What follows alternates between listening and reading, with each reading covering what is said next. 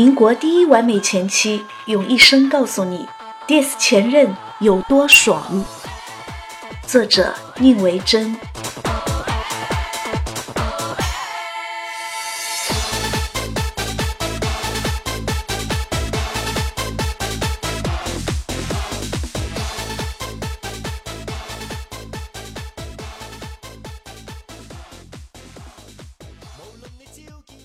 朋友疯狂迷上了小仙女，不仅朋友圈刷屏，还特意发了链接给我看，说超喜欢这个妹子，你喜不喜欢？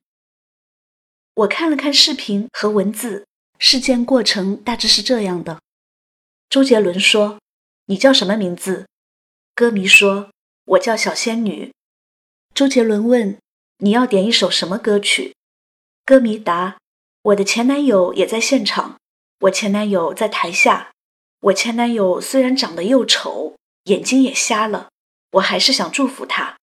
我想点一首《算什么男人》给他。周杰伦说：“那可能他老婆也在。”歌迷说：“镜头多靠近一点，让他老婆看看我长得多漂亮。”我问朋友：“你为什么喜欢他？”朋友一个白眼回过来，老娘比他白白多吃了十年饭，被前男友甩了，屁都不敢放一个。我的这位朋友刚刚分手一个月，前男友不仅又丑又瞎，还穷还出轨。分手后，朋友人前人后没有说过前男友一句坏话，可是屁没放一个，眼泪倒流了不少，天天捧着手机。喝着各种心灵鸡汤，几乎夜夜流着眼泪打电话给我，问我为什么，仿佛我才是那个伤他的负心汉。女人啊，总喜欢把情场当战场，非要分出个输赢高下。女人若遭遇出轨，耿耿于怀的通常是，她的新欢到底哪里比我好？比年龄，比容貌。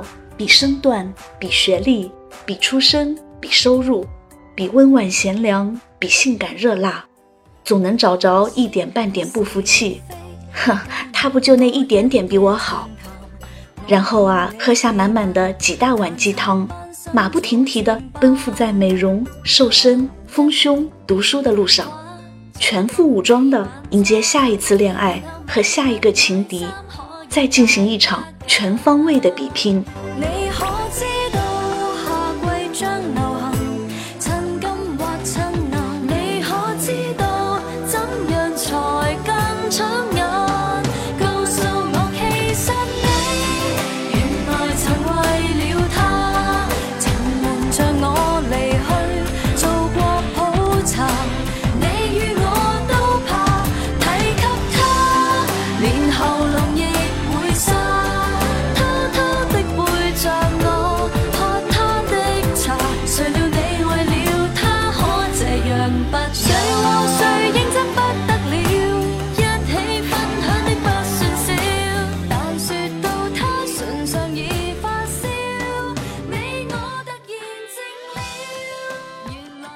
鸡汤告诉我们，美丽是获得爱情的底气。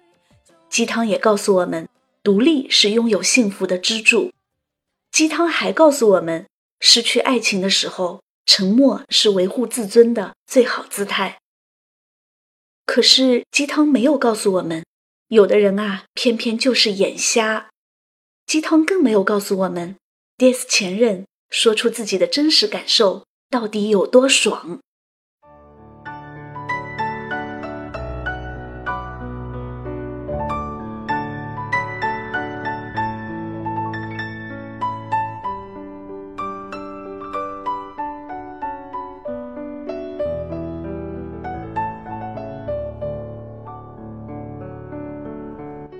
堪称民国完美前妻的张幼仪，出身世家名门，一心一意、低眉顺眼的侍奉公婆、相夫教子，却被风流浪漫的诗人丈夫抛弃在异国他乡，独自生下被丈夫要求打掉的幼子，才一个多月就被追到柏林的徐志摩逼迫着签下了离婚协议，成全了丈夫做中国离婚第一人的浪漫情怀。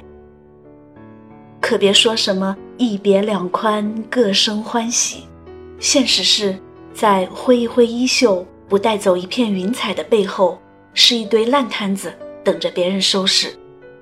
而父母渐老，孩子尚小，收拾起一地鸡毛的，自然还是被逼离婚的张幼仪。从德国学成回国后，张幼仪办起了云上服装公司，出任女子银行副总裁，事业经营得风生水起。她除了亲自把长子带在身边教育外，还出面打理前夫父母的身后事，甚至前夫的身后事。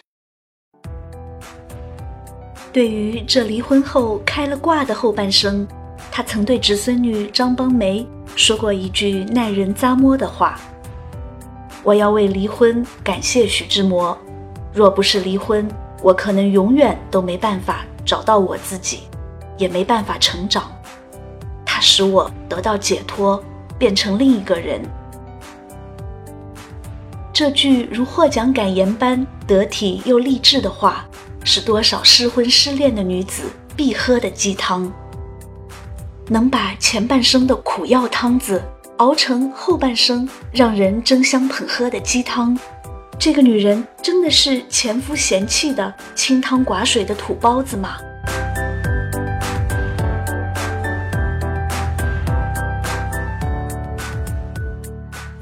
晚年的时候，当谈到徐志摩写的深情款款追念早夭幼子的文章《我的彼得》，张幼仪说。他写这篇文章的口气，倒像是个非常关心家庭又有责任感的人。可是啊，从他的行为来判断，我不觉得他担心我们的钱够不够花，还是我们要怎样过活这些事情。你晓得，文人就是这德性。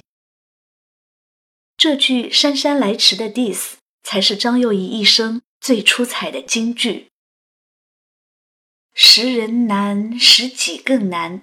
张幼仪用一生看清了前夫，他虽风流倜傥、才华横溢，却能冷漠地喊着把孩子打掉，抛妻弃子，不管不问，转脸又在孩子夭亡后表演一番深情。张幼仪也用一生看清了自己，她不再是那个战战兢兢跟在丈夫身后。渴求被正视一眼的自卑妇人，她一生坚持读书学习，在动荡的时局和诡谲的商场里，立信不逊男儿，智勇不输须眉。她最终明白了，这一切并非自己的错，而是前夫文人就是这德性。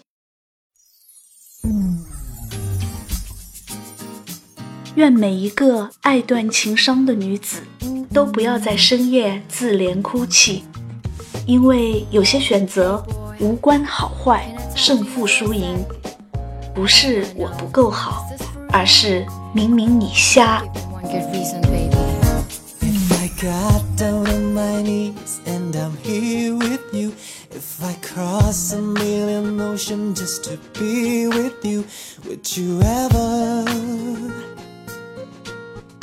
let me down. If I climb the highest mountain just to hold you tight, if I said that I would love you every single night, would you ever let me down? I'm sorry if it sounds kind of sad just there.